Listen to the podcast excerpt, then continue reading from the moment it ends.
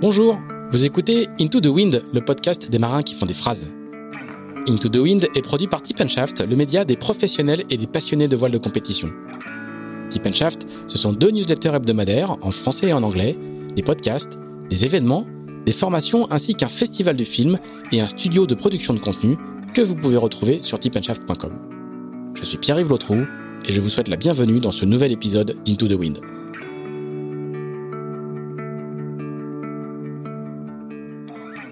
Vous suivez la voile de compétition, le nom de Paprec vous est forcément familier. Partenaire depuis près de 20 ans de marins engagés dans les plus grandes courses, Paprec est aussi le premier acteur du recyclage en France. L'entreprise n'investit pas dans la voile par hasard, c'est le fruit d'une tradition familiale. Jean-Luc Petit-Huguenin, le fondateur, découvre la voile sur un First 235, mais c'est Sébastien, son fils aîné, directeur général du groupe, qui le convertit à la course, fêtant même ses 40 ans en participant à la Solitaire du Figaro en 2018. Mais si Paprec s'affiche aujourd'hui en TP52 et en IMOCA, ce n'est pas qu'à cause de la passion des patrons, c'est aussi parce que les valeurs de la course font écho à celles du groupe, la ténacité, l'humilité, l'adaptabilité. Des qualités indispensables à terre comme en mer.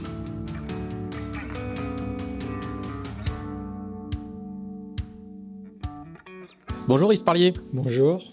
Ben, merci beaucoup de, nous recevoir. On est dans un, dans un petit bureau dans, dans, au sein de ta société, euh, Beyond the Sea. On est à la teste de bûche. Into the Wind poursuit sa tournée dans le sud-ouest et a profité de, d'une petite balade autour du bassin d'Arcachon pour rencontrer les, marins, les marins du coin. Donc après Philippe Presti, euh, on te rencontre toi. Merci beaucoup de nous recevoir. Eh ben, pour commencer, est-ce que tu peux nous raconter un petit peu ce que tu, ce que tu fais aujourd'hui? On va revenir longuement sur, sur ta carrière, évidemment, mais aujourd'hui, tu es, entrepreneur. Euh, on en est entouré de panneaux avec des kites divers et variés. Raconte-nous un petit peu ce que fait, ce que fait Beyond the Sea et quel est, quel est, quel est son projet. Bah, le projet de Beyond the Sea, euh, c'est de permettre aux, bateaux à moteur d'utiliser le kite pour quelque part diminuer leur consommation euh, d'énergie fossile, euh, de limiter les émissions de gaz à effet de serre, les pollutions. Et on s'intéresse donc aux, bateaux de, toute taille. Donc en fait, ça commence par des, des kites de, petite taille. Et puis, euh, on est en recherche et développement pour des, des kites de très grande dimension pour tracter les, plus gros cargos et les porte-containers de la planète. Donc, c'est c'est de la recherche, c'est une vision euh, un peu futuriste, en tous les cas, quand j'ai démarré en, 2007. Et aujourd'hui, euh, ça devient de plus en plus euh, actuel, on va dire, et ça commence à être une vraie préoccupation de certains armateurs. Alors, on va juste donner un petit élément de contexte. Je connais un tout petit peu le, sujet, vraiment un tout petit peu, hein. mais c'est le monde du transport maritime. C'est un monde qui va être extrêmement contraint par la réglementation pour euh, bah, diminuer ses, émissions de, gaz à effet de serre. Hein. Oui, c'est vraiment un exemple de secteur qui est régulé euh, de manière très très stricte euh, dans, les années à venir. Je crois qu'ils doivent, baisser de, tous les, de 40%. Hein. Tous, les, tous les secteurs hein, vont être impactés, mais c'est d'autant plus vrai pour le transport maritime, c'est-à-dire que en fait, un cargo a une durée de vie de 30-40 ans. Donc, quand la feuille de route de l'OMI, euh, l'Organisation maritime internationale, parle de moins 40% effectivement en 2030 et la neutralité carbone en 2050, ça veut dire qu'aujourd'hui, euh, si on fait les plans d'un porte-container, ben en 2050, il faudra qu'il soit neutre en carbone. Et ça, aujourd'hui, il est clair que euh, on en est très loin et le kite fera partie sûrement, euh, on a cette vision-là, des solutions les plus faciles à implanter et les plus efficaces pour diminuer l'impact environnemental d'un navire. En gros, ça permet à des bateaux euh, sans beaucoup beaucoup de modifications d'installer euh, une aile de kite supplémentaire sans, complètement changer son architecture euh, sur le pont. Autant transformer un, porte-container en, voilier, c'est quelque chose qu'on conçoit vraiment euh, très difficilement. Autant mettre un kite sur un porte-container déjà existant, c'est quelque chose de tout à fait faisable. Et en termes de, de rétrofit, c'est c'est faisable et c'est pas euh, c'est pas des, des, travaux colossaux. Évidemment, pour optimiser euh, la traction par kite, on fera à l'avenir des bateaux qui ont été conçus pour ça à la base et qui permettront d'augmenter le, le pourcentage d'économie euh, apporté par le kite. C'est des ailes de quelle, de, quelle surface pour tracter un porte-container? Alors en fait, euh, c'est des grandes surfaces quand on parle en mètres carrés. On parle de 1600 mètres carrés, mais si vous prenez un porte-container de 400 mètres de, long, bah, ça correspond 1600 mètres carrés à une bande de 4 mètres sur 400 mètres de long. Donc, c'est des petites surfaces. Pourquoi? Parce qu'en tous les cas, on parle d'une traction d'appoint et on parle d'un kite qui euh, va pouvoir voler en vol dynamique. Les kitesurfers savent bien ce que ça veut dire, c'est-à-dire qu'on donne au kite une vitesse propre tout à fait euh, différente de celle euh, du kitesurfer et qui va créer un vent apparent dans l'aile et qui va permettre de, tirer beaucoup plus fort aux allures portantes. Est-ce que cette expérience-là, ce produit-là, est issu hein, de, de, ton expérience de à toi en partie mon expérience de, coureur, de coureur au large à toi. Oui, ben moi en tant que coureur, euh, j'ai toujours cherché à, trouver des solutions pour euh, quelque part faire aller plus vite euh, les bateaux de course. Donc je me suis intéressé très tôt au kite. J'ai eu des projets de de kite sur mon premier IMOCA Cacolac d'Aquitaine. D'ailleurs, j'avais un kite à bord de ce bateau-là pour mon premier tour du monde. Je me suis mis au parapente dans cet objectif-là et euh, j'ai suivi de très près euh, ben, l'évolution du kitesurf. Ça a un avantage colossal, le kite, c'est qu'on choisit l'endroit où on applique la force. Donc euh, le couple de chavirements généré par un mât avec des voiles et un centre de voilure qui est beaucoup beaucoup plus haut que le centre de carène, bah ça c'est complètement euh, obsolète avec le kite puisque on peut même utiliser le kite euh, pour redresser le bateau. On peut générer un couple de redressement. Donc en fait le le boat pour moi c'est le, vraiment la solution ultime pour aller le plus vite possible. Et je crois qu'il y avait des, bateaux du Vendée Globe qui avaient emporté un kite en cas de dématage sur le, voilà, ça c'est ça c'est très différent. C'est euh, c'est la même techno mais appliquée de manière. Euh, Alors effectivement donc euh, on a chez Beyond the Sea un, produit je dirais d'entrée de gamme qui nécessite aucun système de pilotage automatique. C'est un, kite qui s'appelle le Liberty Kite et qu'on on a aujourd'hui en, trois dimensions, 10 mètres carrés, 20 mètres carrés et 40 mètres carrés. Et ça, c'est une aile euh, qui est extrêmement légère. Hein. Ça pèse 2 kilos pour un 20 mètres carrés, ce qu'avaient les gars du Vendée Globe. Et euh, ça ressemble, si on, veut, euh, à, à, la peau d'un quartier d'orange, avec donc deux pointes, deux points d'écoute, et deux lignes qui sont à fixer au taquet sur le, sur le bateau et qui euh, nécessitent pas d'être pilotées. Et par contre, contrairement à, un cerf-volant euh, non pilotable, c'est une vraie aile qui va travailler en laminaire et on peut très bien faire du prêt avec cette voile-là. Euh, sur un 60 pieds, on arrive à remonter euh, jusqu'à 50 degrés du vent, par exemple. Alors on va tout doucement à deux nœuds, hein, parce qu'on n'a que 20 mètres carrés. Mais euh, c'est quelque chose qui pèse 2 kilos et qui met grosso modo un quart d'heure à être gréé. Euh. donc c'est un petit côté magique pour un bateau euh, qui démate ou pour un bateau à moteur qui tombe en panne.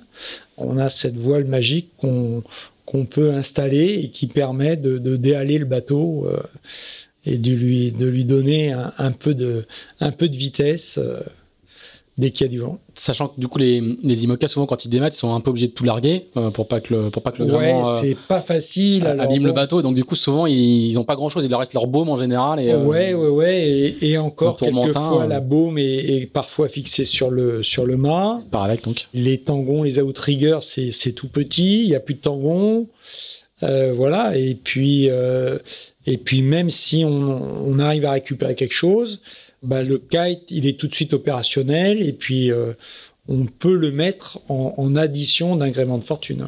Alors on va on va revenir à, à tes expériences à toi de de, de dématage, dont, dont, dont l'une l'une est fondatrice et on va faire l'habituel flashback de d'Into the Wind pour euh, repartir euh, en arrière à, à, tes tout débuts même un petit peu avant puisque en fait tu n'es pas à Arcachel de base tu, tu, tu grandis en région parisienne et tu fais partie de cette génération qui va vraiment avoir envie de la voile grâce au livre Raconte-nous un petit peu comment, comment tout commence. Tu, tu, tu, tu, grandis du côté de Versailles, je crois, c'est ça Oui, hein je, je, je, mais ça, je m'en souviens plus trop. Euh, j'ai que des très très vagues souvenirs.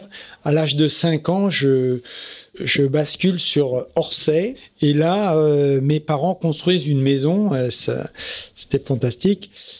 À l'orée d'une forêt, le bois de la cyprène. Et j'avais 5 ans à l'époque. Et et j'ai commencé à grimper dans les arbres et c'était, euh, c'est vraiment devenu euh, ma passion à l'époque. Et je m'étais mis un petit défi à sauter euh, d'arbre en arbre et à traverser tout l'orée du, du bois sur la longueur du terrain qui donc ça faisait je sais pas dans les dans les 30 mètres une dizaine d'arbres où, où, il fallait passer donc et donc petit à petit, j'y suis arrivé en perfectionnant ma technique. Et d'arbre en arbre, on va dire, euh, après, euh, je me suis mis à un autre petit challenge, c'était de monter sur les gros arbres de la forêt. Alors il y avait des hêtres et il y avait des pins. Et donc il fallait monter sur euh, des petits châtaigniers pour pouvoir atteindre la première branche de, de l'arbre et pouvoir ensuite monter dans l'arbre. Et en fait, la première fois où je suis arrivé à, à grimper sur un de ces gros gros êtres, ben, je suis monté tout en haut et là, j'ai découvert la canopée et avec une, une sensation assez euh, euh, magique qui reste gravée dans ma mémoire de voir cette immensité euh, de la forêt. Et avec donc cette, cette impression de troisième dimension, parce que là, on voit vraiment euh, un peu à perte de vue euh, des, le, le, le, relief de la forêt, alors que quand on est dessous, on a une vue très limitée et, puis les arbres, sont, le, sol est assez uniforme. la canopée, en fait, c'est le, le, dessus des arbres. Voilà, en fait, je, hein. je, je, je, dominais la forêt, cette immensité de, de verdure, c'est complètement différent que quand on est euh, dessous ou même au milieu à l'intérieur. Et euh, j'arrive pas à me souvenir si c'est à ce moment-là précis que j'ai eu cette, cette espèce de, recul, d'analyse, mais j'ai eu vraiment la révélation de me dire c'est quand même génial, tu as réussi à avoir un truc que finalement personne euh, n'a vu avant toi, en tous les cas de cet arbre-là, je pense. Euh, voilà. Euh, donc euh, je pesais 3 grammes à l'époque, donc j'allais vraiment tout en haut. tout en haut sans risque. tout en haut sans risque, j'étais un vrai singe. Et comme de ce point de vue, j'ai vu les autres sommets de la forêt, les autres arbres et tout ça, j'ai rapidement été grimpé dans, les, dans tous les autres arbres. Ça m'a donné aussi un premier goût de la cartographie, c'est-à-dire que rapidement, j'ai après remis sur du papier euh, les arbres, euh, où est-ce qu'ils étaient, et quelque part euh, une certaine fierté de pouvoir cocher ceux que j'arrive à grimper. Et après, j'ai fait ça, pareil pour l'escalade. Après, j'ai commencé à grimper sur des viaducs, sur des tours, et puis à côté de chez moi, il y avait des carrières de grès, le même rocher que le rocher de Fontainebleau, mais euh, qui avait été découpé pour euh, faire les pavés de Paris. Et donc je me traçais des voies, et je me souviens bien euh, tracer des voies de tours en meulière, essayer de sortir par le haut. Au début, j'arrivais qu'à faire des, des, portions partielles et à re-rentrer par les fenêtres, voilà, jusqu'au jour où j'ai commencé à ouvrir une première voie jusqu'en haut en solo intégral, quoi. À l'époque, ça se disait pas, hein, mais et donc tout ça, c'était très jeune. Hein, c'était, j'avais, j'étais à l'école primaire la, mer est encore loin là? La mer est pas si loin que ça, c'est-à-dire que quand euh, euh, on était en vacances, le mois de juillet, on le passait ici à Arcachon, où ma grand-mère ou mon arrière-grand-mère avait une maison. Et donc, on se retrouvait avec mes 25 cousins euh, au mois de juillet. Et là, j'ai commencé à faire un peu de bateau. J'avais un cousin qui avait un 470. Et ma tante avait le droit d'utiliser le, le 470, donc on a commencé comme ça. Et puis euh, j'avais mon grand-père qui avait, qui était décédé, mais qui nous avait laissé un, un canoë très important, ce canoë qui euh, donc euh, était aussi chez ma grand-mère, qui avait une maison à Condé-Sainte-Libière, au bord du Grand Morin. C'était la maison du passeur avant qu'il y ait le pont. Et donc avec ce canoë, c'était l'aventure avec un grand. Euh, et j'ai eu plein de souvenirs à embarquer mes cousines, euh, à se faire retourner dans les chutes. Euh. et j'ai eu la chance à un moment donné, à Arcachon, de rencontrer le président d'un club de voile de Saint-Fargeau sur la Seine. Donc je l'ai rencontré à Arcachon. D'accord. Et lui avait un vaurien, et donc j'ai navigué comme euh, équipier et même barreur parce qu'il était beaucoup plus euh, forcément moi j'étais tout gringalet et lui c'était une armoire à glace donc lui euh, il était équipier puis après il a eu un 420 alors on faisait un peu des régates et puis lui m'avait inscrit à des régates il m'a licencié dans son club il m'a inscrit à des régates ça s'appelait régates du sucre et c'est là que ça m'a commencé à me donner le goût de la régate et Donc, du coup, c'est des régates en région parisienne, quoi. C'est par là que ça euh, commence. Non, la première que j'ai fait, j'ai été la faire. Alors ça, c'est. Euh, les premières naves, les premières naves, un peu, c'est en région parisienne. Les premières naves, c'est plus sur le bassin d'Arcachon. D'accord. Et après, après, effectivement, à Saint-Fargeau, sur la Seine, j'ai renavigué. Et mais la première régate du sucre que j'ai fait, je crois que c'était à Saint-Raphaël, non, à Saint-Tropez, dans la baie des Canoubiers. Euh, c'est ma première régate. Euh, je me souviens, je m'étais retrouvé en tête, mais je ne savais pas dans quel sens fallait prendre la bouée. Donc, euh, évidemment, je l'ai prise à l'envers, mais voilà. Et c'est comme ça que ça a démarré. Et d'un autre côté, j'étais dyslexique et un peu asocial. Et je lisais absolument pas. J'avais une aversion de, de, la lecture, de l'orthographe et tout ça. Et mon père, me voyant complètement passionné par la voile, m'a offert euh, à l'âge de 12 ans le livre des Damiens, le premier tome du Spitzberg au Capor. Alors, il faut expliquer un petit peu. Euh, les, plus jeunes de nos lecteurs, de nos auditeurs, vont pas forcément euh, savoir bah ce que c'est. Il faut, il faut qu'ils aillent lire ce, livre, ou plutôt ces, trois livres de Gérard Janichon, qui est parti avec Jérôme Poncé. sur un bateau qui s'appelle Damien. Sur un bateau qui s'appelle Damien. Donc, ils étaient lycéens euh, du côté de Grenoble. Et puis ils ont décidé euh, au lycée de partir faire le tour du monde. Et ils ont fait ce tour du monde. Mais alors c'est pas le tour du monde par les alizés. Et ils sont partis avec ce petit bateau de 10 mètres 10 direct vers le Spitzberg. Et puis ils sont retournés au large du Groenland. Et puis après ils ont été remontés l'Amazone. Et puis Ensuite, ils, ont ils sont descendus au pôle sud, mais ils sont pas arrivés du premier coup. Ils se sont fait rouler dans les déferlantes. Ils ont, ils ont dématé, ils ont fait escale en Géorgie du Sud. Enfin, pour moi, c'était euh, c'était un truc complètement magique. Et je me suis dit, ben voilà, moi, c'est ça, j'ai envie de faire ça. Donc ça, ça la, saga, des Dermiens va, va influencer vraiment une génération. C'est des gens un peu plus euh, entre guillemets un peu plus modernes que Moitossier, quoi. C'est le c'est le coup d'après Moitossier, quoi. Ouais, je pense que je pense que moi ça a été les Damiens, mais en fait ça a été un facteur déclenchant. Mais après, euh, comme tout le monde, j'ai lu Moitessier, tous ses bouquins, La Longue Route, euh, un peu plus tard Tamata et l'Alliance et tout ça. Mais j'étais dans cette mouvance là. Et... Ce que je veux dire, c'est que les Damiens, ils étaient, ils étaient, ils étaient beaucoup plus jeunes que Moitossier, quoi. Donc il y avait une partie de la jeunesse qui pouvait s'identifier euh, un peu plus. Euh, ouais, puis je pense que c'est aussi parce que euh, l'histoire était était encore plus aventure que un simple entre avec plein de guillemets, un simple tour du monde. Que voilà et et pour moi être comme ça un peu en dehors des clous, ça, me correspondait bien, ça me parlait parce que je me sentais très différent des autres quand j'étais petit.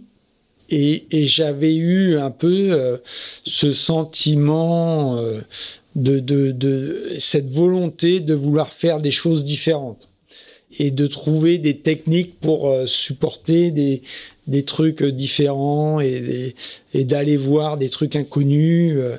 Et les Damiens sont arrivés à une époque où, euh, quand même, euh, le tour du monde était déjà un peu balisé par euh, les Gerbeaux, toute cette génération-là. mais moi, ça m'a permis de, dévorer la collection mère avec difficulté au début, mais complètement. Et puis aussi de m'intéresser à partir de ce moment-là à la théorie. Donc, je me suis quasiment appris par cœur le cours de navigation des Glénans, ce qui est quand même pas, pas rien. Euh, j'ai appris la navigation astronomique euh, au point de savoir faire, faire le point euh, de ma chambre à Orsay.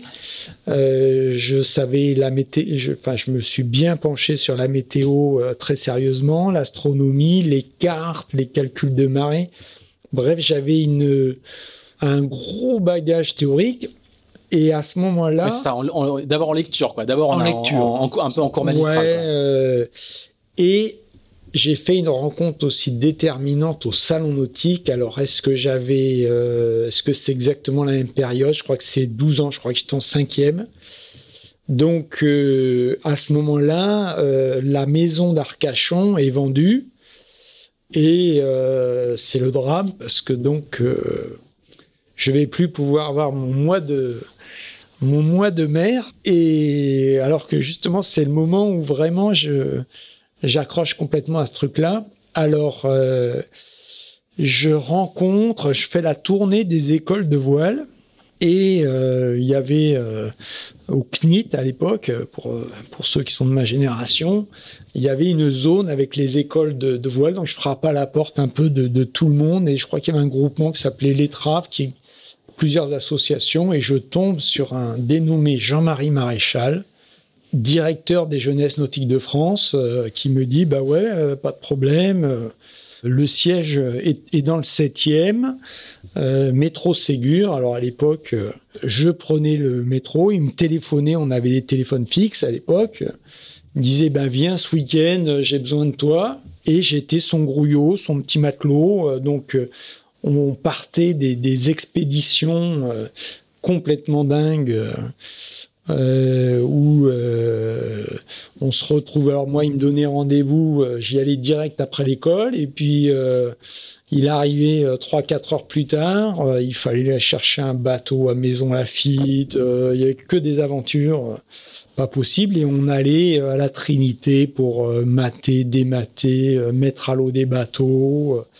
Et comme on était tous les deux et que bah, lui, il avait le permis de conduire, moi je l'avais pas forcément à 13-14 ans. Euh, euh, je devais euh, amener le bateau d'un endroit à un autre pendant que lui convoyait la voiture.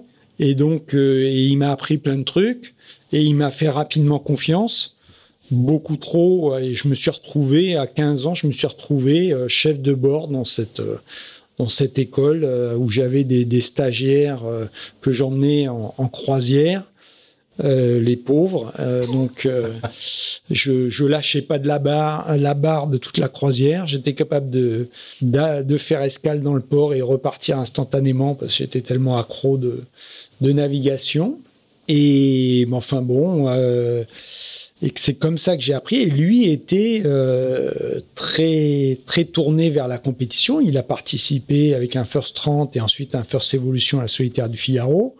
Et donc, euh, dans l'école de voile, on avait quand même des bons bateaux, euh, Muscadet, Armagnac et tout ça. Et donc, euh, j'ai vachement pratiqué grâce à lui et appris sur le tas. Voilà, jusque à un moment donné où j'ai voulu faire la mini transat. Alors je me souviens très bien, je devais avoir 18 ans, j'ai frappé à la porte de VDA, je sais pas comment j'avais eu ses coordonnées à l'Anester et puis euh, discuter avec lui, ce qu'il avait fait la mini transat euh, en muscadet ou en gros plan, je sais plus, et, et je voulais faire la mini transat. Puis ça, c'est pas fait. Et, ce, ce, projet de mini transat, il, il arrive, euh, il arrive naturellement, instantanément. C'était le comment comment il arrive à. Bah en fait, je suis devenu. C'est les premières années de la mini transat. Hein. On est au début des années 80. Hein. Complètement. C'est-à-dire que moi, j'ai j'ai après, j'ai été abonné à Voiles et Voiliers et ma mère disait euh, que je connaissais Voiles et Voiliers par cœur, ce qui n'était pas totalement faux. Et donc, euh, la première mini, c'était quoi? C'était en 77, 77 avec l'Américain qui gagne, là. Donc, tout ça, moi, donc je voulais faire ça. Et puis euh, ça s'est pas fait parce que bah, finalement euh, euh, Jean-Marie Maréchal voyait peut-être moyennement d'un bon oeil que je prenne un, muscadet de l'école. Bref. Et donc je me suis retrouvé. Alors j'avais ensuite après mon, mon bac, je suis parti faire un DUT de génie mécanique. Alors bon, j'étais fan d'Éric Tabarly, je voyais les bâtons en aluminium, génie mécanique me suis dit, bon, bah, l'alu euh, et tout, je vais apprendre tout ça.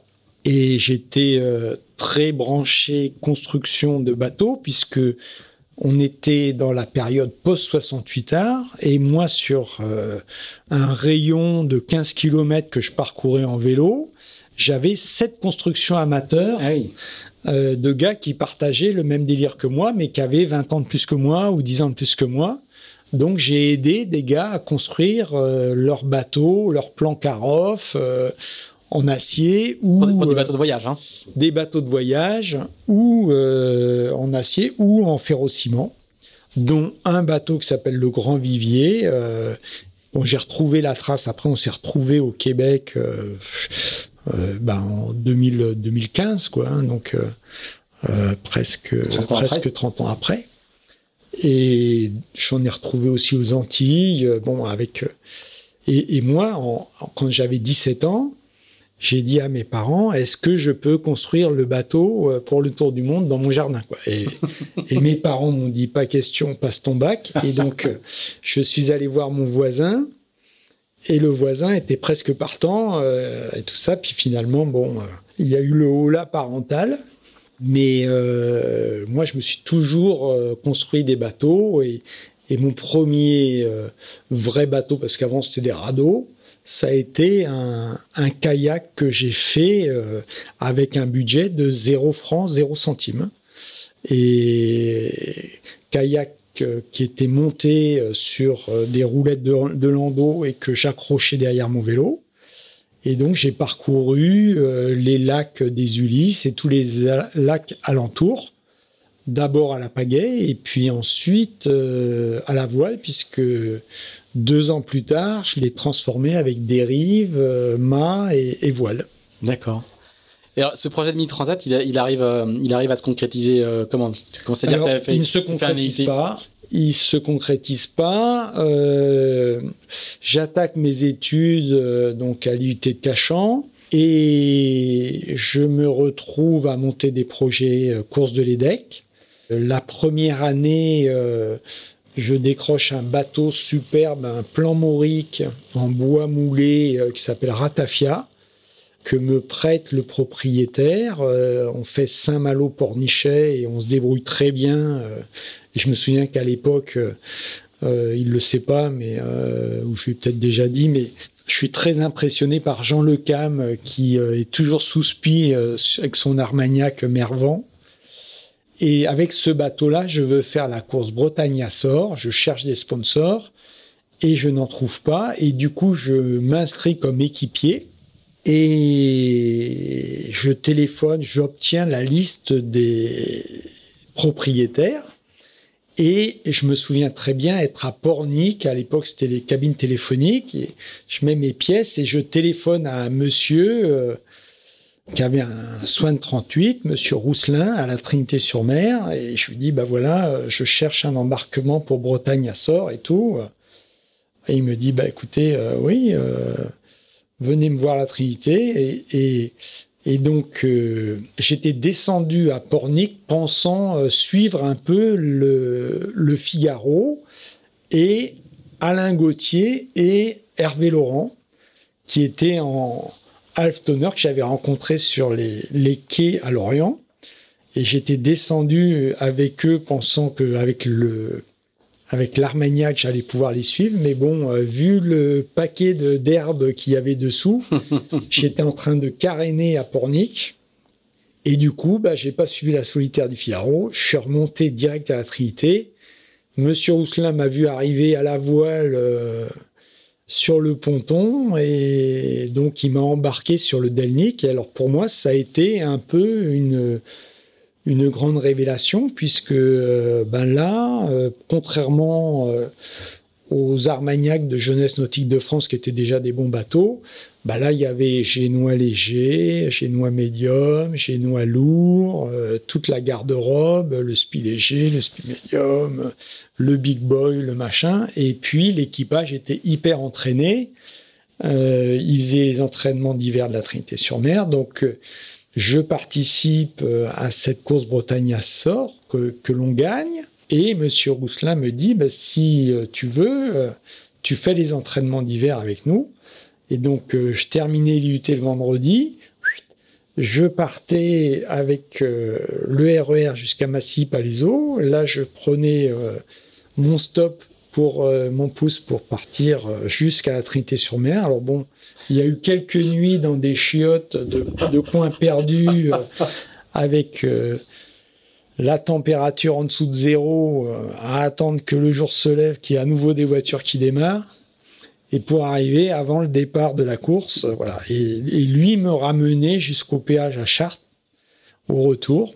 Et j'ai énormément appris avec lui. Et il m'a embarqué pendant un an à l'issue de mon IUT. On a fait la Transat des Alizés. J'ai fait du charter pendant l'hiver et après on a ramené le bateau euh, au printemps euh, sur la Trinité. Donc l'expérience fondatrice, quoi. Voilà. Et donc euh, là, le projet Mini je l'avais mis sous le coude. Mais en fait, j'ai compris à cette époque-là que les matériaux composites allaient transformer euh, la construction navale. Et euh, j'ai vu que Bordeaux était vraiment la capitale des matériaux composites. Et je suis venu euh, à Bordeaux me spécialiser dans ces matériaux. Et j'ai eu la chance d'être euh, formé donc par euh, des ingénieurs euh, des grands groupes qui sont autour de Bordeaux. À l'époque, ça s'appelait l'aérospatiale, la Société européenne des propulsions, la Société nationale des poudres explosifs, euh, Dassault, CEA Cesta. Donc il y avait vraiment un top niveau euh, des trucs de dingue.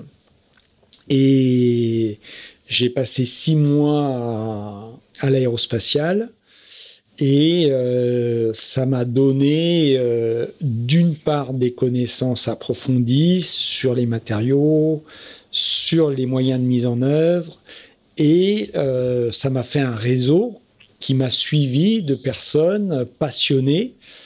Moi forcément dans ma promo, euh, j'étais le plus passionné. On m'appelait Monsieur Époxy parce que bon, euh, on connaissait à l'époque le verre polyester, quoi. Donc dès qu'il y avait du carbone et de l'époxy, euh, j'étais comme un fou. Et derrière ça, j'ai fait mon mémoire sur les mâts en fibre de carbone. Donc ça, c'était en 84. J'ai eu, eu, mon DEST matériaux composites en, en juin 84. Et à l'époque, ça n'existait pas. Et donc j'ai fabriqué. Les marques carbone n'existaient pas. Les marques carbone n'existaient pas. Donc après cette étude-là, j'ai monté un autre dossier, un dossier de, financement que j'ai présenté à la région euh, Aquitaine, qui s'appelait Prototype en matériaux composites. Il se trouve que le bateau faisait 6 mètres 50 avec euh, ma carbone. Comme par hasard. Comme par hasard. Et euh, j'ai embauché, enfin j'ai embauché, je me suis vendu comme consultant au chantier Yachting France où j'ai calculé une poutre en carbone pour le Lacoste 42. Et en parallèle de ça, j'ai commencé à construire mon mini transat entièrement en matériaux composites, euh, vraiment haute performance euh, et très révolutionnaire pour l'époque, au lycée des métiers de la mer, ici avec Jean Mestras. Et je me suis pointé à Brest où les gars rigolaient sous cap en me disant tu passeras pas le goulet. Quand je leur ai dit bah, les, les haubans sont en Kevlar, euh, ils sont collés sur le mât en carbone, euh, tout le monde riait euh, complet. Et puis en fait bah, le bateau il avait un vrai plus. il avait, j'avais concentré toute la structure au centre, donc dès qu'il y avait du clapot, il, il avait aucun moment d'inertie Voilà, et puis il était, euh, il était plus léger que la. Tu, la tu avais dessiné les plans, hein? Non, non, Non? c'était Jean Béret qui, avait, qui avait dessiné euh, le bateau. Qui faisait beaucoup de mini à l'époque. Hein? Il faisait beaucoup de mini et, et en fait, il s'était fait un peu euh, voler la Mini Transat par Lucas, qui avait placé tous ses bateaux.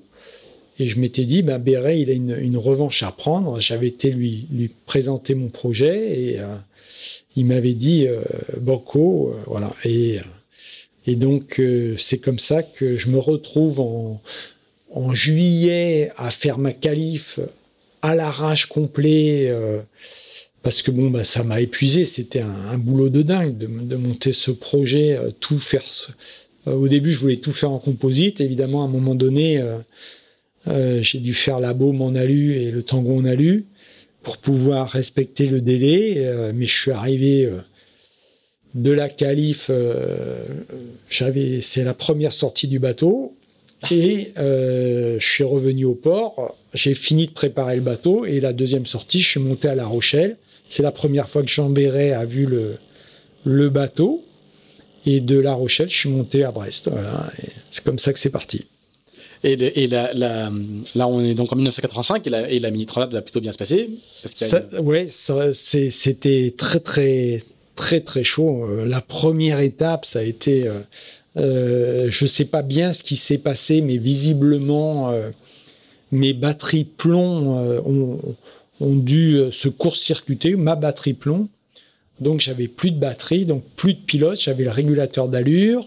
Et euh, il se trouve que euh, bah, c'était du tout petit temps euh, et donc toute la descente du, Portugal, c'était épuisant. Le régulateur d'allure ne tenait pas. Il y en a une partie que j'ai fait à la godille de risée en risée et je m'épuise complètement.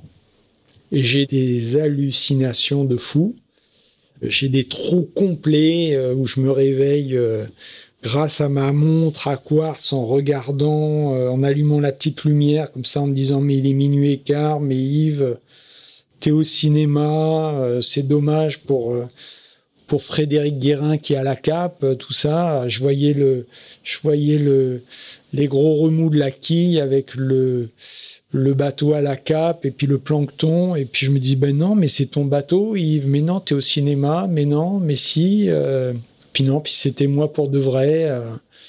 et, quand j'arrive à Tenerife j'arrive le soir je vois toutes les lumières de Tenerife qui s'allument je, je- vais comme un dingue avec euh, le bateau au planning euh, j'avais l'impression d'aller à une vitesse hallucinante Euh, bon j'allais vite mais bon en n'exagérant rien.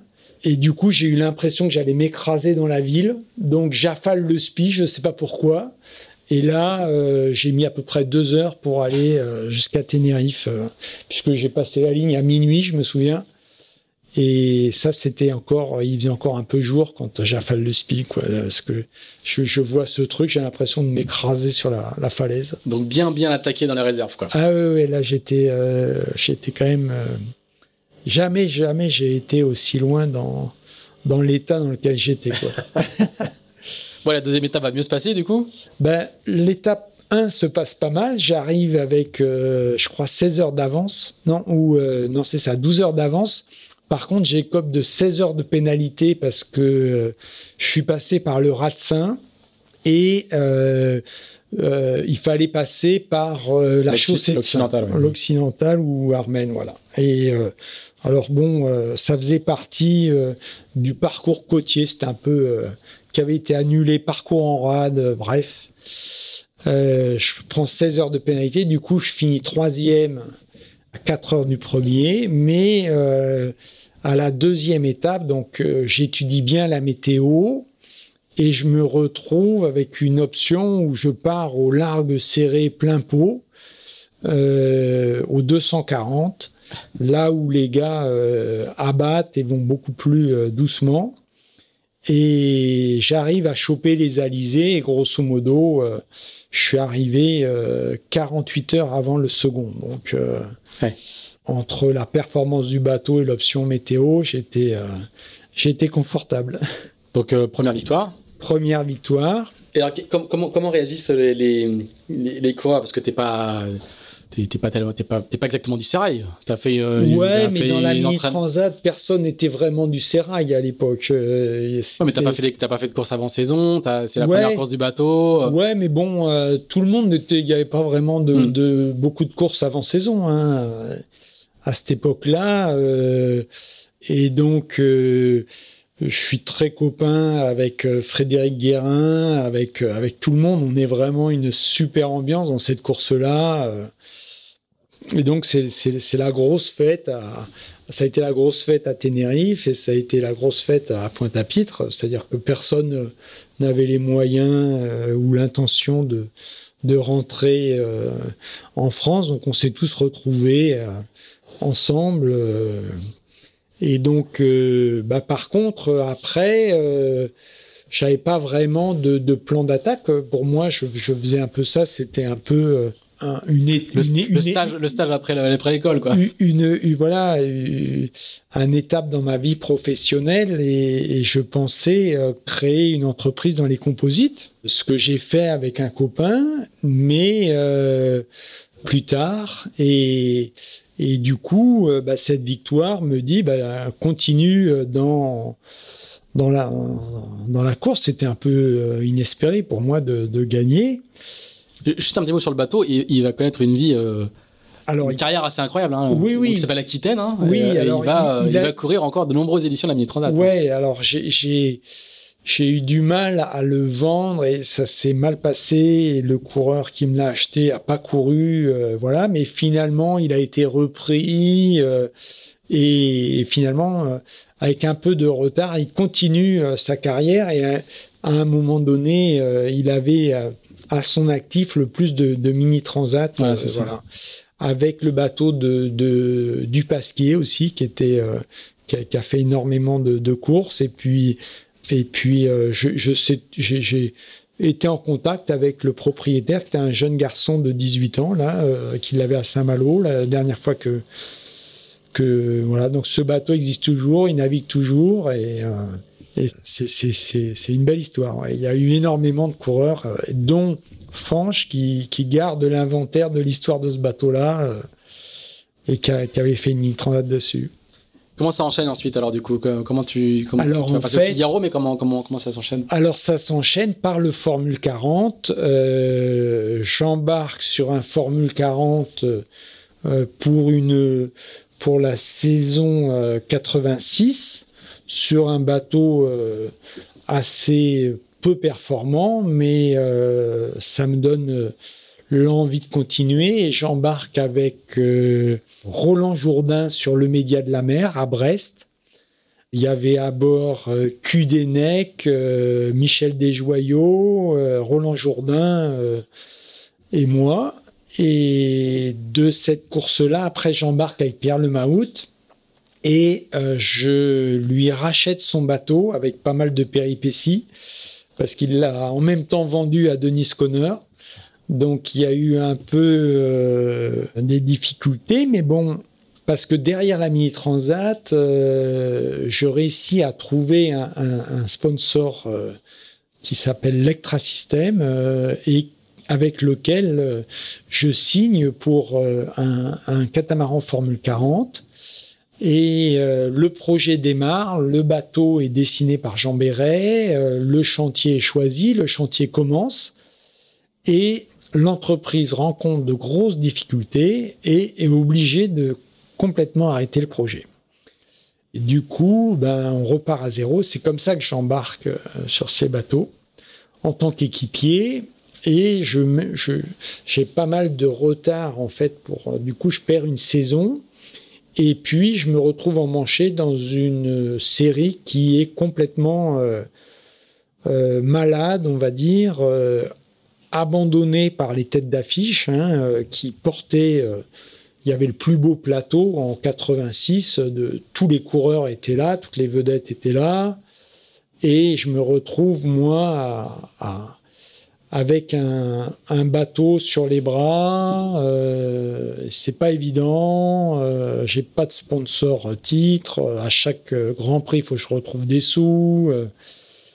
Et c'est compliqué. Euh... T'es déjà un professionnel de la voile à cette époque-là ou t'es Rien du tout. je suis professionnel parce que j'y passe. Tu fais que ça, mais tu gagnes pas ta vie, quoi. J'y passe tout mon temps et mon argent. Je suis salarié par ce sponsor Lectra System qui euh, me dit bah écoute, aide-nous pour euh, percer le marché euh, du nautisme. Et je les aide à, s'implanter sur ce marché-là avec leurs machines de découpe de tissu et on essaye la découpe aussi du bois et d'autres matières. Donc ça me permet de vivre et de continuer euh, et de poursuivre euh, en, Formule 40. Mais euh, je, vois que c'est une impasse et heureusement, en 88, il y a la sortie du Figaro Solo et je me dis, bon, bah, j'arrête la Formule 40, je vends le Formule 40 et je me suis acheté un Figaro Solo. Et c'est comme ça que ça démarre en 89 où euh, j'achète le Figaro numéro 5 et euh, je fais une course de l'EDEC pour gagner un petit peu d'argent. Euh, je bricole pour trouver des sponsors. J'en trouve pas et je me retrouve au départ de la solitaire du Figaro. il se trouve que je gagne la première étape. T'es bisu, hein? Je suis bisu. Et, euh, victoire la première étape. Voilà, l'anecdote, c'est qu'il y a eu une petite erreur dans les transmissions et, et le, le Figaro titre euh, à l'arrivée de la première étape, un néophyte gagne la première étape. Donc, euh, je gagne la première étape, mais par contre, je fais quasiment dernier de la seconde étape parce que je prends une, une option radicale euh, qui s'avère être une catastrophe les infos météo que j'avais euh, se sont pas du tout révélées bonnes. Donc je fais euh, au général un truc très très moyen, mais euh, je suis super motivé, ça me plaît énormément. Et j'attaque à la rentrée une recherche de financement top, mais il y a la grève des postes à ce moment-là, et j'ai tous mes dossiers sponsors qui se perdent. Et l'année, alors c'est l'année 91, démarre très très mal pour moi euh, et je j'ai des problèmes euh, personnels. Du coup, euh, je rame complètement et je vois pas le bout du tunnel. Et je me dis bon bah tu as le bateau, tu fais la solitaire du Figaro, puis après tu le vends et puis tu rentres dans la vie active. C'est vraiment c'est vraiment comme ça que ça s'est passé.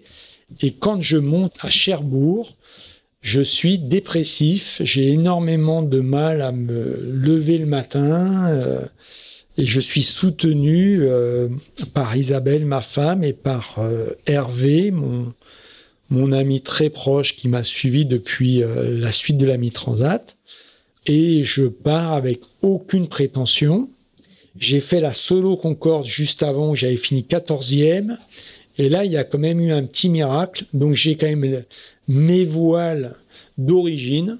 Et là, tirage au sort, je gagne un SPI neuf, un SPI, euh, un SPI lourd, alors que le mien, il avait été déjà explosé euh, dans la première étape euh, du, du Figaro l'année, l'année précédente. Donc il était vraiment au bout du rouleau. Et première étape du Figaro, je m'accroche, la nuit est extrêmement difficile. J'ai euh, devant moi Lionel Péan, alors j'essaie de m'accrocher à sa petite lumière. Puis le matin, ça va mieux. Et euh, je le double. Et au pointage, Yves Parlier, premier. Oh ben dis donc. Alors là, s'il y a bien un truc que je ne m'y attendais pas, c'est ça. Et effectivement, deuxième Lionel Péan. Donc ça me rebooste. Et là, la journée, ça allait beaucoup mieux. Donc euh, on, on, passe les Silly. Et puis, euh, Souspi, euh, mer d'Irlande, euh, j'étais complètement crevé. Euh. et donc, euh, j'affale le spi, je mets le génois, je vais me coucher, tout ça. Et du coup, le bateau l'offre un peu plus. Et tous les gars déboulent sous spi, je me fais rattraper par tout le monde, voilà. Sauf que, ben, le vent refuse Et les gars qui déboulaient sous spi, ils se retrouvent euh, Sous le vent. sous le vent. Et moi, je me retrouve quatrième au Fastnet. Le jour se lève. Alors, devant moi, j'avais des joyaux, j'avais le Monchois et alors inatteignable, le- François Lamiot. Et donc, euh, là, du coup, on renvoie le spi parce que là, pour le coup, on était plein vent arrière pour descendre jusqu'à Kingsell. Et je vois mon Michel Desjoyeux qui commence à partir en roulis rythmique, hop, départ au tas et tout ça. Et là, moi, j'étais bien, bien campé à ma barre et tout. Et je passe Michel et ça me booste à fond. Et je vois le mon choix, même scénario. Et je vois que l'Amio ne faisait pas le, le cap de Kingsell. Donc, il se fait un empannage. Il était vraiment loin devant. Il se tape un premier empannage. Du coup, il repart tribord à mur. Du coup, euh, bah, quand il arrive en line, il est obligé de se retaper un nouvel empannage. Et du coup, bah, il dépasse un peu la line euh, et il se dit derrière, euh, follow fait pour aller à Kingsale, euh, c'est trop serré. il envoie le génois. Et moi, j'arrive direct, j'avais tout calé au vent, ballast, tout ça, et je suis sous mon fameux spi que j'ai gagné à la Solo Concorde.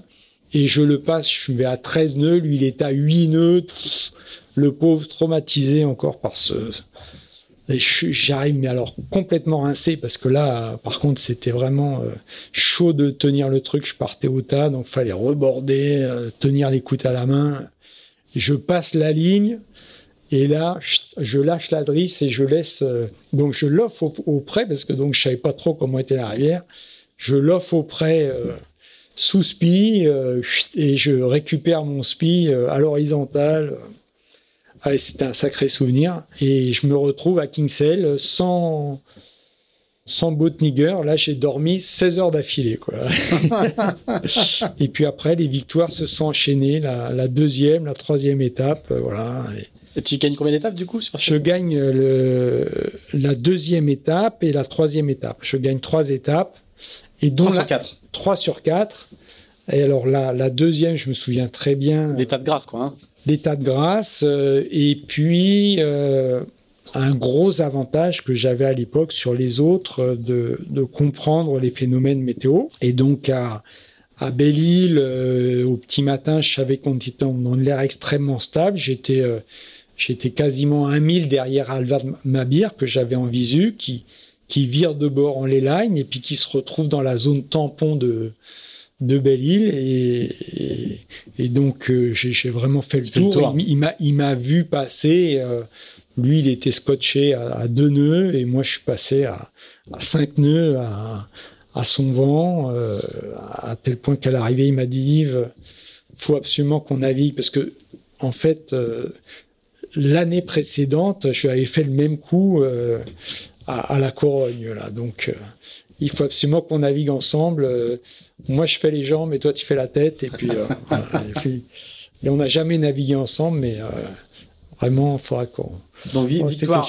ouais. Du coup, du coup, victoire dans la solitaire. Victoire dans la solitaire, voilà. Et, Et, c'est là que tu récoltes ton surnom de. C'est ces coups météo là qui te font. te- Ouais, te- ouais, ouais. devenir le surnom d'extraterrestre. hein. Voilà, c'est-à-dire que après les deux premiers coups sur la troisième étape, euh, les, les gars se méfient un peu et je me retrouve en, en tête après. euh, c'est quoi? C'est l'île Dieu qu'on avait passé toute la nuit au près là et, je tombe sous le vent de la flotte mais en tête et on est en, en ley line direct sur Iron et puis euh, et puis le jour se lève et puis euh, je vois euh, un trou de ciel bleu avec de la subsidence là comme ça et et je me dis bon ben là tout droit on est sûr d'aller droit dans le calme euh, le phénomène il va se décaler euh, il faut absolument le contourner par l'ouest et donc euh, je vire de bord mais à, à 90 voire plus parfois de la route selon les les ados et les refusantes. Alors du coup, ben, je passe derrière les cinq premiers, dont Lionel Péan, qui se dit bon ben là, je vais pas me faire avoir. Il me suit. Et puis au bout d'un moment, il se dit non non, c'est pas possible. Là, là, il a fumé la moquette. Donc je le vois revirer de bord. Moi, bon, c'est vrai que c'était un peu stressant parce que ça met longtemps à commencer à réadonner. Et puis, au bout d'un moment, le vent se met à tourner et, je chope du vent et, je commence à être auprès d'un bord. Puis après, ça donne, j'envoie le spi. Alors là, petit temps sous spi serré, là, c'est, le bateau, il marche à fond les caisses.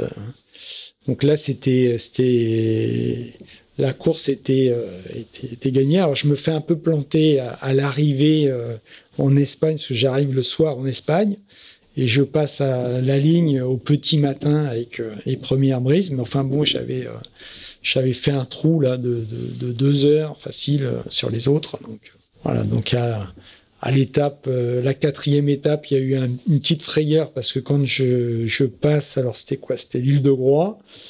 Euh, il faut envoyer le spi et vite je cherche mon tangon et mon tangon, euh, plus de tangon. Panique. Euh, donc vite fait, alors je démonte, on avait des couchettes avec des cadres en alu là, et donc je prends les deux cadres en alu des deux couchettes et je fais un espèce de, de brélage pour me faire un tangon et, donc je, finis la course euh, dans, le timing, mais euh, c'est vrai, c'est un petit coup de chaud. Mais c'est vrai que ça a été, euh, un, virage incroyable dans ma carrière, cette, cette solitaire du Figaro, parce que j'aurais tu t'apprêtais à arrêter, quoi. Je m'apprêtais à arrêter et le destin en a voulu autrement. Et, comment tu expliques que, tout, s'enchaîne aussi parfaitement alors que tu étais sur le point de, renoncer? Bah, Je ne l'explique pas. Euh, je, suis très cartésien, moi, donc comment, pourquoi euh, d'un seul coup. Euh, pire même, j'ai failli casser le bateau dans la demi-heure avant le départ. Me suis retrouvé, il y avait, on avait des nouveaux pilotes je sais plus ce qui s'est passé, mais je me suis retrouvé cap direct sur euh, le bateau de Christophe Auguin, euh, avec la barre coincée. Et au dernier moment, j'ai pu l'éviter, mais j'ai failli ne pas pouvoir prendre le départ de cette course.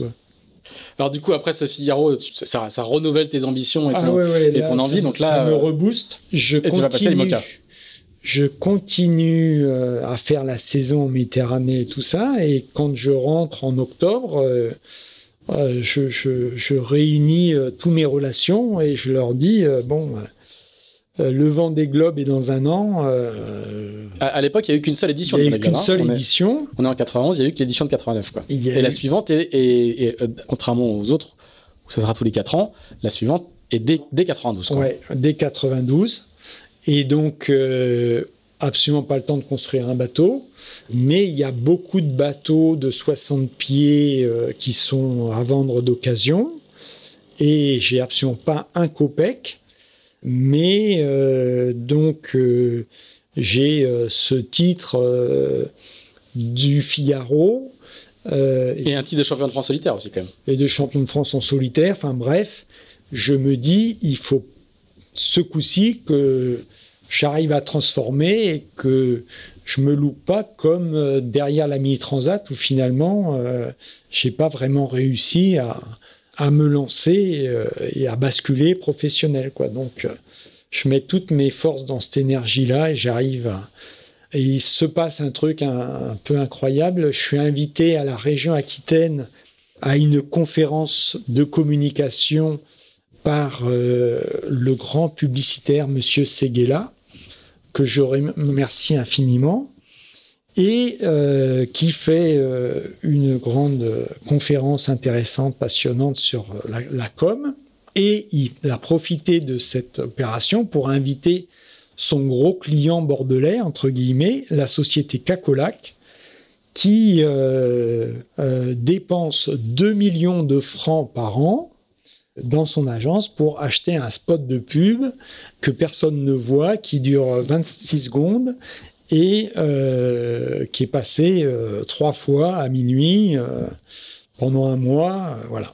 Et donc, je, suis invité à parler et à, parler de mes projets. Et à la fin de, mon petit discours, il y a, y, a, un cocktail et une personne s'approche, je suis le, directeur général de, de Cacolac, euh, j'aimerais, j'aimerais vous rencontrer. Je vais voir ce, monsieur chez Cacolac à Bordeaux et qui m'explique, euh, Ben non, votre projet est très bien, mais j'ai que 2 millions de francs, c'est ce que je donne à, ces gars-là. J'arrête la campagne de pub demain, mais je peux rien faire, voilà. Et je dis oui, mais le bateau il coûte 4 millions et tout ça, bon. Et je vais voir le président de la région et euh, il me dit ben moi euh, je peux mettre 25% et puis euh, je me dis ben banco on y va et on lance le projet Cacolac d'Aquitaine. on finit par réussir à trouver un peu des sous à droite à gauche et à acheter le à réussir à acheter le bateau le 1er avril à Christophe Auguin. moi j'étais à bord du bateau avec le Botniger de Christophe Auguin en attendant le feu vert de, du directeur financier de, de Géodis ou de je sais plus euh, quel était l'armateur. Je crois que c'était Groupe Sketa. Hein. Groupe Sketa. Et euh, le 1er avril, c'est bon, hop. Alors donc, on a eu le droit de partir avec le bateau, je m'en souviens. Et pendant le convoyage, on a commencé à décoller euh, les, les autocollants Groupe Ceta. voilà. Et, et donc là, on n'a pas chômé. On est reparti à La Rochelle, on a mis le bateau en chantier chez Marc Pintard. Et le 1er juin, euh, je, pars pour Plymouth, pour la Transat anglaise. Euh, c'est deux mois après l'achat, quoi. Hein. C'est deux mois après l'achat. Tu as beaucoup d'expérience du 60 pieds, non C'est la, première fois que je fais du 60 pieds. Tout simplement. Tout simplement. Et d'ailleurs, j'ai pas mal de déconvenus, notamment, euh, je comprends pas comment, comment, comment font les autres. Euh, dans la transat, j'ai des poches d'eau qui se forment dans ma grand voile et je ne savais pas comment les vider. J'ai beau euh, aller coper, monter dans la grand voile. Euh, quand tu as des riz, quoi, hein, c'est ça? Voilà, quand j'ai des riz, comment ils font et je finis la mort dans l'âme à faire des trous dans ma grand voile pour vider les poches d'eau. Enfin, c'est une horreur. Mais euh, bah, je gagne cette course assez, assez haut la main et je me.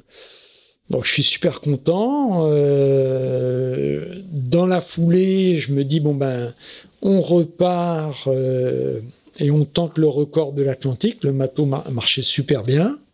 Sauf que je me rends pas compte que je suis complètement au bout du rouleau, quoi. Que cette, cette année a été du surmenage complet, euh, que j'ai pas décollé la tête du guidon depuis le, mois d'octobre après la, solitaire.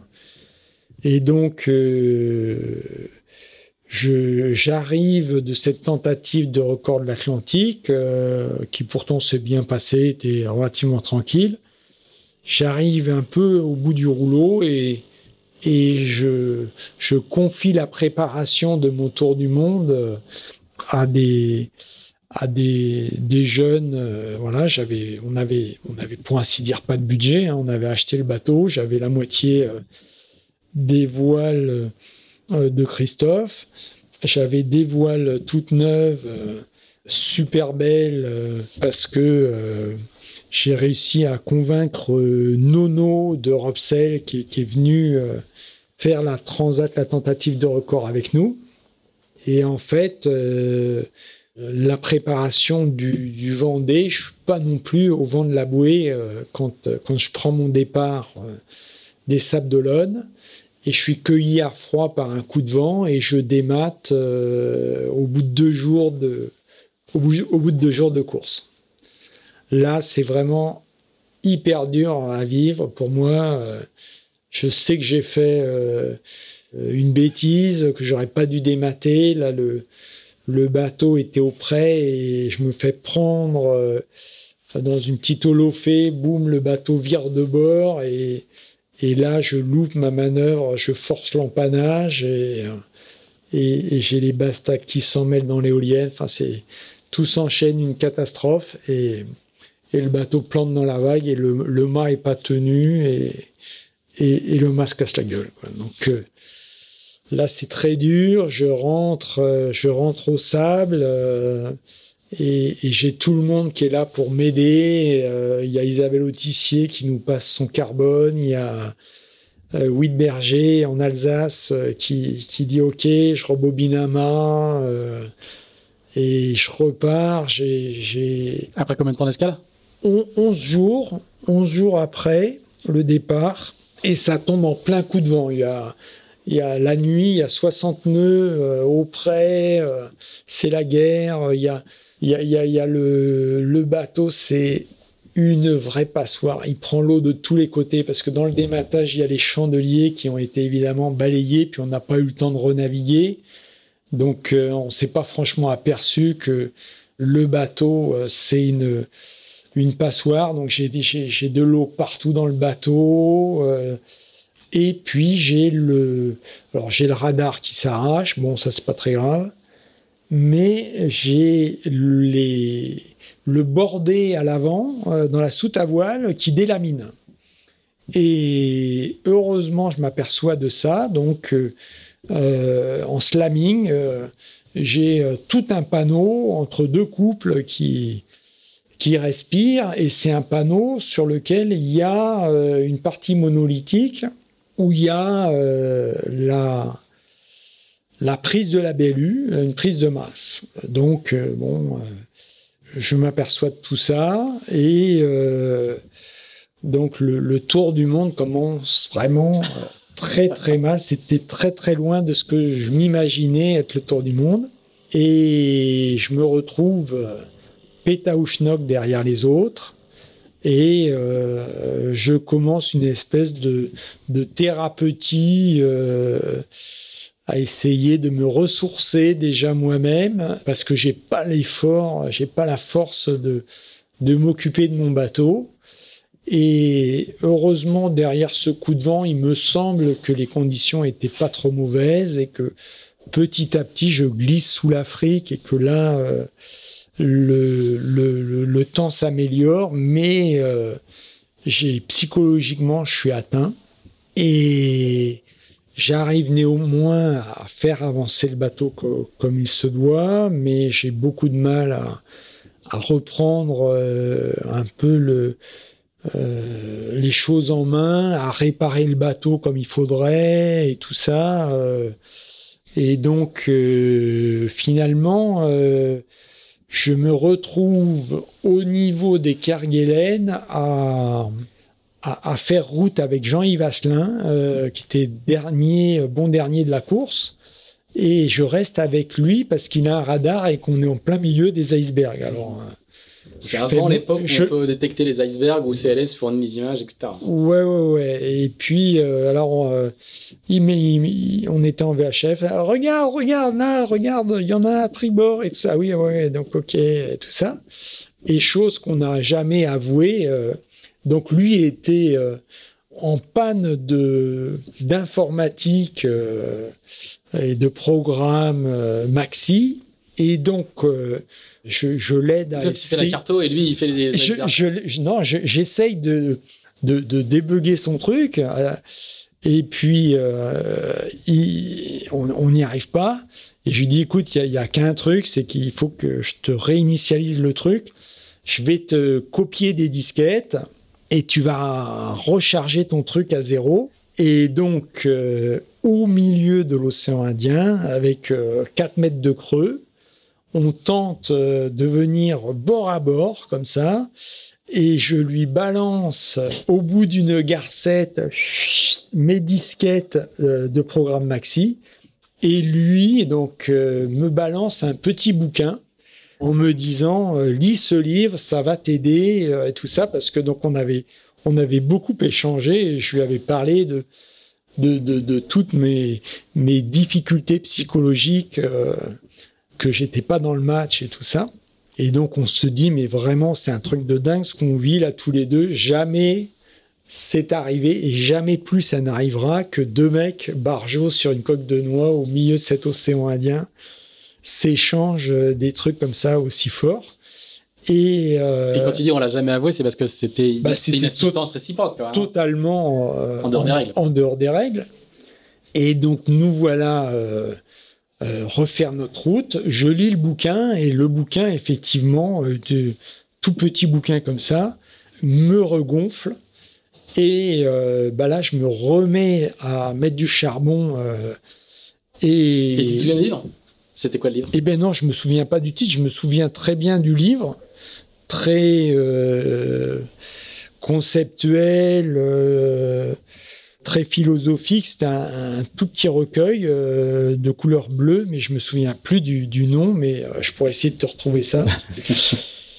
Et à ce moment-là, je me remets à, à m'occuper du bateau et le bateau est vraiment dans un piteux état. Les, le, je sais plus comment ça s'appelle. J'ai beaucoup de mal à fabriquer mon électricité. Il faut que je refasse un espèce de condensateur qui a complètement pris l'eau. Il y a les, les, câbles qui sont euh, noyés dans la résine, arrachés. Je fais des soudures. Je me mets à essayer d'étanchéifier le bateau, Sika. Euh, et je, répare euh, ce, cette réparation. Et puis je commence à gratter à remonter dans le classement jusqu'à ce que Janto m'appelle et me dit faut se dérouter. Il y a José Ougarté qui a lancé un appel de détresse.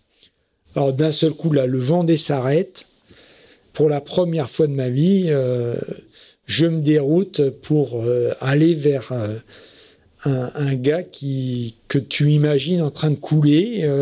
donc il avait le bagage. non, qu'est-ce qu'il avait C'était pas bagage supérieur, c'était le premier générali là, en alu, euh, le premier vainqueur du, Vendée, d'Alain Gauthier, qui est très, il, avait une voie d'eau euh, et on se déroute, euh, on est deux bateaux à se dérouter.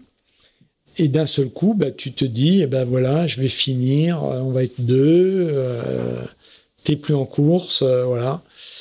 Tout compte fait, il arrive à réparer. Et donc nous voilà repartis. Donc euh, c'était sympa parce que du coup, on, échangeait là avec euh, Vittorio Alingri, euh, l'italien, et, et José Ugarte, l'espagnol. Donc, on lui remontait le moral. il, avait, il avait déchiré ses voiles. il fallait, il fallait lui remonter le moral. Alors, on en avait pour deux avec Vittorio. Et puis, petit à petit, je prends, je prends de l'avance, je les lâche et je jusqu'à euh, jusqu'à euh, en fait VDH qui était devant moi. Il y avait Poupon euh, et alors ce Vendée Globe là, c'est c'est Christophe Auguin qui le gagne ou c'est Alain, Gauthier Alain Gauthier. C'est Alain Gauthier. Alain Gauthier avec bagage supérieur. Voilà, c'est ça. Et Filou des maths et moi au large des Canaries, auprès, le bateau tape. Et la réparation qui a tenu euh, jusqu'à ce moment-là cède. Et je me retrouve avec la soute à voile complètement inondée, la cloison étanche qui est juste devant le mât en train de se fissurer euh, complètement et euh, obligé d'arrêter le bateau, obligé de tout mettre le matos sur la plage arrière pour essayer de soulever l'avant, plonger sous le bateau, voir les dégâts, et entamer une réparation de fortune. Parce que là, pour le moment, euh, l'option, c'est de se dérouter vers les Canaries. Jean-Marie Finot est formel, il faut absolument que tu arrêtes, euh, sinon tu vas couler. Mmh. Et puis finalement, j'arrive à réparer, euh, j'arrive à réparer, à étanchéifier et à renforcer. et donc je repars. Et j'arrive vraiment là, transformé par ce premier tour du monde, heureux comme tout. Euh, le bateau est dans un état catastrophique parce que, en fait, euh, le mât, on n'a pas pu mettre de cardan sur les étais, donc tous les étais qui étaient en rode, euh, ils ont cassé les uns après les autres.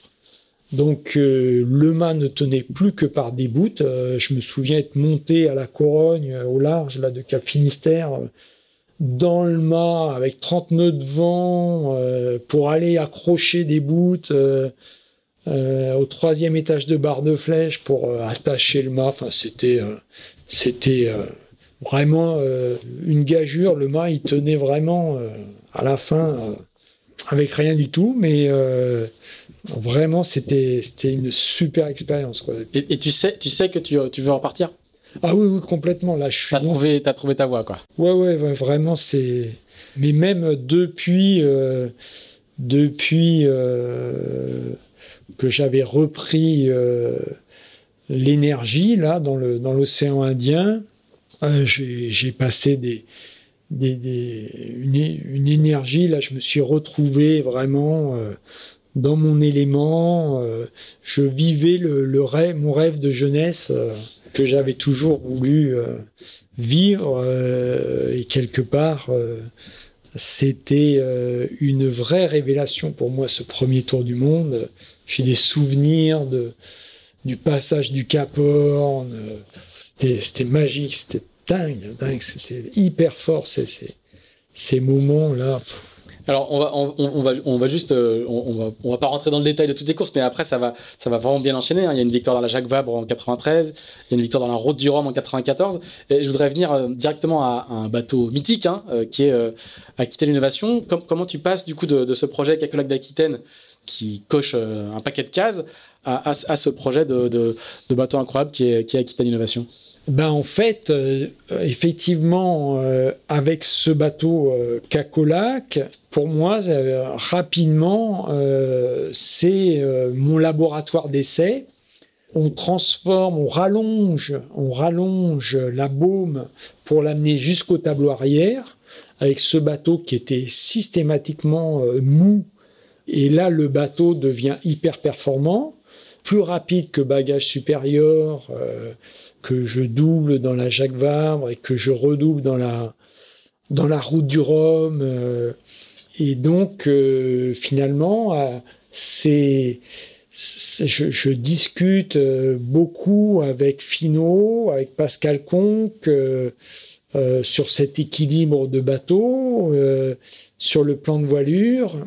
Et j'ai vécu en Formule 40 le passage euh, des mâts, on va dire, euh, au Banet au, Maël.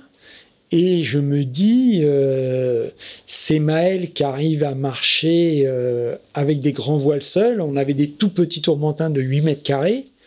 c'est génial pour le, pour le solo. D'une part, je sais que c'est hyper performant.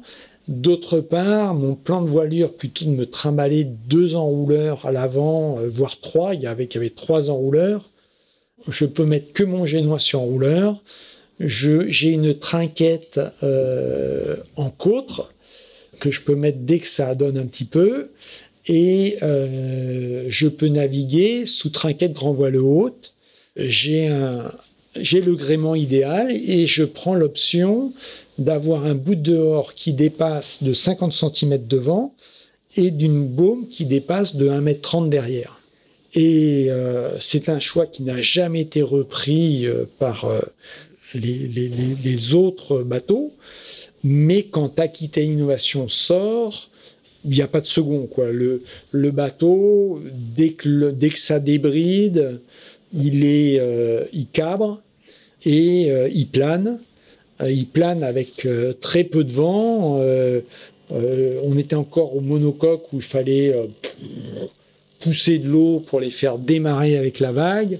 Là maintenant, on en est à un monocoque qui, au largue serré, se met au planning, cabre et marche à 12-13 nœuds avec 14 nœuds de vent. J'avais un ballast arrière et le bateau a un potentiel formidable tous les choix étaient très avant-gardistes, notamment euh, le fait que l'enrouleur était en fait un tube carbone sans étai central, euh, et c'était très osé, et, effectivement, on, ne maîtrisait pas encore parfaitement euh, le truc, et notamment la cadenne d'étai, ce qui fait que dans mon premier Vendée avec Innovation, en fait, la rotation du Maël que ça ouvre la chape et euh, au large de Sainte-Hélène, l'étai tombe à l'eau. L'étai tombe à l'eau et la, et, la tôle de 10 mm d'épaisseur en, inox s'ouvre à 45 degrés comme ça. Euh, euh, ce qui fait que j'arrive pas vraiment, je trouve pas de solution pour réparer. Je me retrouve au milieu de l'Atlantique Sud, au, à 27 mètres de mon bateau, pour aller euh, défaire le brélage euh, du, génois pour arriver à retirer le génois pour récupérer l'enrouleur. Enfin bref, un travail hyper dangereux, euh, hyper stressant. Et du coup, le, bateau continue sous trinquette. je suis, en fait, j'ai que la trinquette et la grand voile, et les spies et les, et les génacs. Et, et, du coup, le, le, le, le ça commence s'il était tombé à l'eau Tu as, mis une drisse entre les deux ou ça tient avec la trinquette? Je, je grée, je grée un, un Vectran que j'étarque euh, qui me remplace l'été. Donc le Vectran, c'est un, une, une, fibre hein, C'est une fibre euh, qui, est, qui, est, extrêmement tenace et relativement raide que j'avais euh, et qui, qui, fait office, d'été quoi. Qui fait office d'été.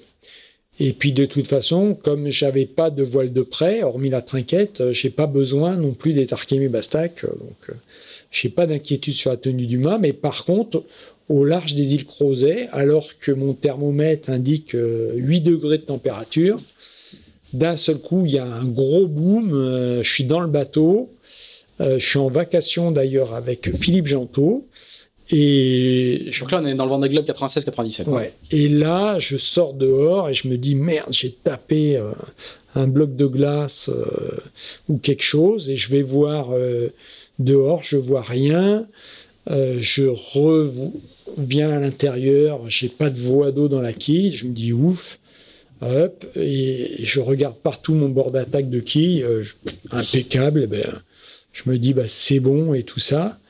Et puis euh, mon sillage derrière était normal. Et puis en fait, ben non, pas du tout. il manquait une pelle de safran.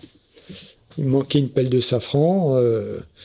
Donc, euh, ben, un 60 pieds avec un seul safran, ben, ça marche très bien d'un côté, mais de l'autre côté, ça marche beaucoup moins bien.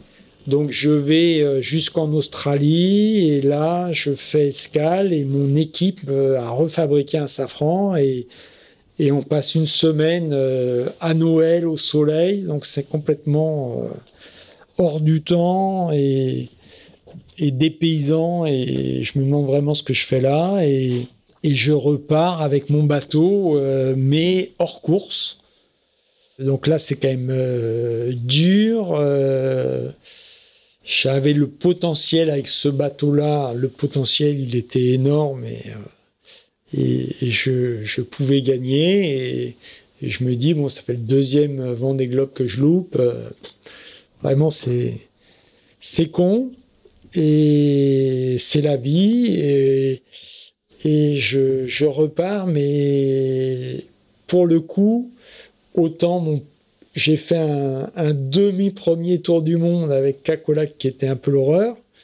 Et la fin était superbe. Là c'est l'inverse. là c'est un peu l'inverse. Je le vis quand même beaucoup mieux enfin mais bon je suis pas du tout engagé je me sens pas du tout euh, dans le truc et je subis un peu ce, cette remontée. Et je, je me mets à cogiter de la prochaine course. Et en fait, quand j'étais sur euh, J'avais eu la chance de rencontrer Eric Tabarly et de lui parler de mon projet d'Aquité Innovation. Et on avait beaucoup parlé du gréement. Et, et, je l'avais tenu informé d'Aquité Innovation. Et je lui avais dit, ben, à l'occasion, euh, tu es le bienvenu, j'aimerais bien euh, qu'on navigue ensemble et tout. il m'avait dit oui. Et on en parle avec euh, mon ami Hervé Corbière, qui prend les devants et contacte Gérard Petitpas. Et Gérard Petitpas en parle à Eric. Il dit bah pourquoi pas. Euh, Eric part dans les Alpes euh, quand il est, il est déjà un petit peu retiré. Euh, Eric, il est, il est, oui, oui, oui, il est à fond sur Pendwick et ah, son, son, voilà le, le, premier Pendwick. Le Pendwick. C'est même d'ailleurs, c'est même pas Pendwick 1, c'est Pendwick tout court. C'est Pendwick tout court. Et son vieux gréement quoi. Et son plan 5. Et il prépare les 100 ans de Pendwick. Il a refait une beauté superbe à son bateau et il a complètement raccroché les bottes à ce moment-là. Et il est, mais il est en pleine forme. Et puis, euh, et puis moi, je me dis, mais ça serait quand même génial. Et c'est dans la remontée que tu, que tu, que tu penses à ça que tu ouais, ça dans la remontée comme ça. Et On le dit à chaque fois sur ce podcast, hein, mais dans les remontées de l'Atlantique sur le bord des globes, il se passe toujours quelque chose. Quoi. Et, et, et c'est là que le truc est incroyable. Donc, euh, Hervé me dit, bah écoute, il ira à Chamonix au mois de mai ou un truc comme ça. et toi, quand tu vas rentrer, il savait que moi j'allais dans les Hautes-Alpes. Et eh ben, on essaiera de, de, vous de vous voir à ce moment-là, quoi. Et l'arrivée du Vendée se passe, tout ça, bon. Et un journaliste extrêmement brillant de l'équipe interview Eric Tabarly et le cuisine et euh, son nez lui dit qu'il y a une petite anguille sous roche et donc il dit à Eric euh, euh, mais tu comptes faire la, la Jacques Vabre?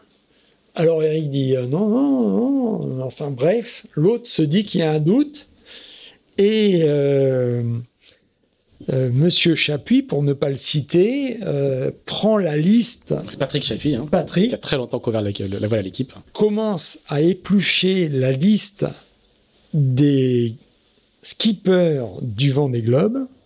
Je connaissais bien Patrick, qui avait suivi le Figaro et tout ça.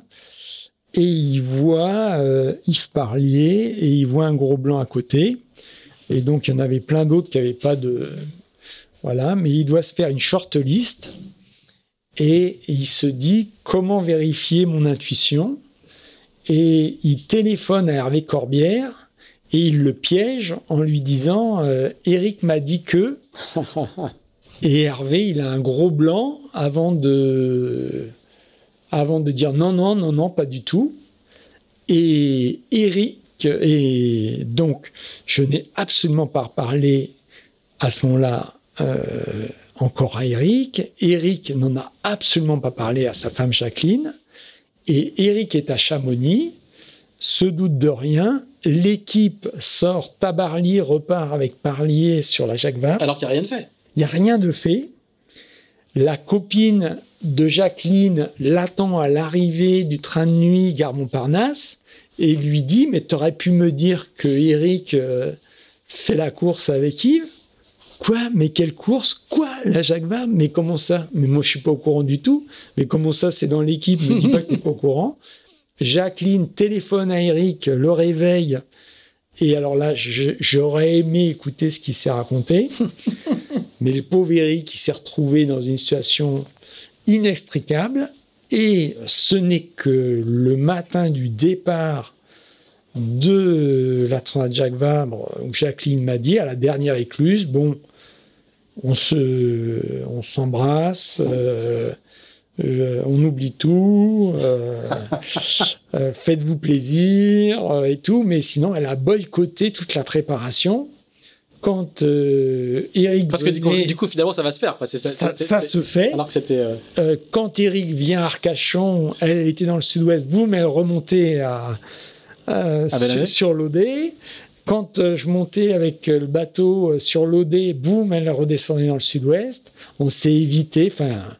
Et, elle a jamais cru, on a encore reparlé, elle n'a jamais cru à la vérité vraie. Et un jour, il faudra qu'avec euh, Patrick Chapuis, euh, on, on débriefe de tout ça. Bon, et d'autant plus, euh, l'histoire, l'histoire est d'autant plus belle que vous allez gagner la Transat Jacques Vabre en, en, catégorie monocoque. On a gagné déjà la Fastnet. Le Fastnet, oui. Hein, on s'est pointé au Fastnet, on a gagné la Fastnet. ça, Eric, c'était quand même un gros symbole pour lui. Et puis, on gagne cette Jacques Vabre qui, qui part mal, hein, parce que donc, euh, sorti du port du Havre, euh, je m'aperçois que le pilote automatique ne marche plus. Ça part pas bien. Donc, euh, Eric passe toute la nuit à la barre. Il y a 30 nœuds de vent auprès. il se chope un lambago parce que toute la nuit à se faire rincer à la barre. Il a 60 ans passés. Hein. Ah oui, oui, il, a, il a plus de 60 ans. Et euh, du coup, on sort de la Manche, on est euh, dans les choux. Mais la bonne nouvelle, c'est quand même que j'ai réussi à refaire marcher euh, un peu le pilote et un peu l'électronique. Et nous voilà en course poursuite, voilà. Et pendant trois jours, je propose à Eric, mais je te masse, tu veux pas rester coincé. et Eric me dit non, ça va aller, ça va aller. Au troisième jour, il me dit bon, ok. Et euh, je pense être le seul équipier d'Eric à, l'avoir massé. l'avoir massé. et euh, effectivement, ça a été beaucoup mieux et tout ça. Mais bon, ça a été très dur quand même. Ça a été une, une course difficile. En tous les cas, le, le départ. Et on s'est vraiment donné à fond. On a plein, plein de souvenirs dingue de cette, cette aventure incroyable de, de, passer euh, tant de temps en mer avec euh, euh, mon Dieu, hein, parce que après, les Damiens, c'est vrai que j'ai lu tous les bouquins d'Éric, j'ai essayé d'embarquer sur les bateaux d'Éric, et puis tous les, tous les équipiers d'Éric, c'était, c'était la génération qui m'a, qui m'a inspiré sur la compétition. Et il, va disparaître euh, quelques mois plus tard. Il va disparaître au mois de, juin, suivant. Euh... Ouais, je crois le 13 juin. C'était moi, j'étais en plus, j'étais à bord d'Acti Innovation quand euh, euh le 13 juin, euh, je crois, Hervé m'appelle et me dit "Écoute, Eric est tombé à l'eau. on l'a pas retrouvé." C'était une, c'était un, un, choc pour pour beaucoup beaucoup perdu, beaucoup beaucoup de gens. Mais mais c'était incroyable de, de, l'avoir refait naviguer. Euh, euh, si longtemps après. Et, du coup comment parce que ça avait été un patron toute sa vie ou presque hein, et du coup comme, comment il était en tant que en tant qu'équipier quoi. Alors on, voit on, entend ton émotion hein, mais comment il était comme comme comme équipier du coup quoi. Eh bien pour moi euh, comme d'ailleurs toutes les courses en double que j'ai faites euh, en tant qu'équipier ou en tant que skipper, j'essayais de d'être, euh, je dirais, euh, au même niveau et tout ça. Et quand, par contre, avec Eric, je me suis dit non, non, là, c'est pas possible. c'est Eric, c'est toi le boss et tout. Et, et Eric, non, non, non, non, non, moi, je suis équipier. Yves, c'est ton bateau j'exécute les ordres. Je dis non, mais je ne vais pas te donner des ordres. tu me dis ce que je dois faire. Je... Et Eric provoquait même euh, le fait qu'il fallait que je lui dise ce qu'il y avait à faire et tout ça. Donc, euh, euh, dans les manœuvres, il fallait que je respecte un espèce de, de, de, prise de décision. J'en panne, vas-y, lâche le bras. voilà c'était euh, très marqué. Mais parce qu'en fait, il, il, connaissait pas bien ces bateaux-là. Enfin, il, il, avait. Oh bah, il a vite, euh, il a vite compris. Bien sûr, mais mais il a, il a, par exemple, il, a, quand il quand il faisait des courses, il y avait pas de, il y avait pas d'ordinateur à bord. Il y avait. Oui, alors ça, cette partie-là, cette partie-là, il, me l'a laissé totalement. Mais euh, bon, les manœuvres de spi, voilà, et même donc.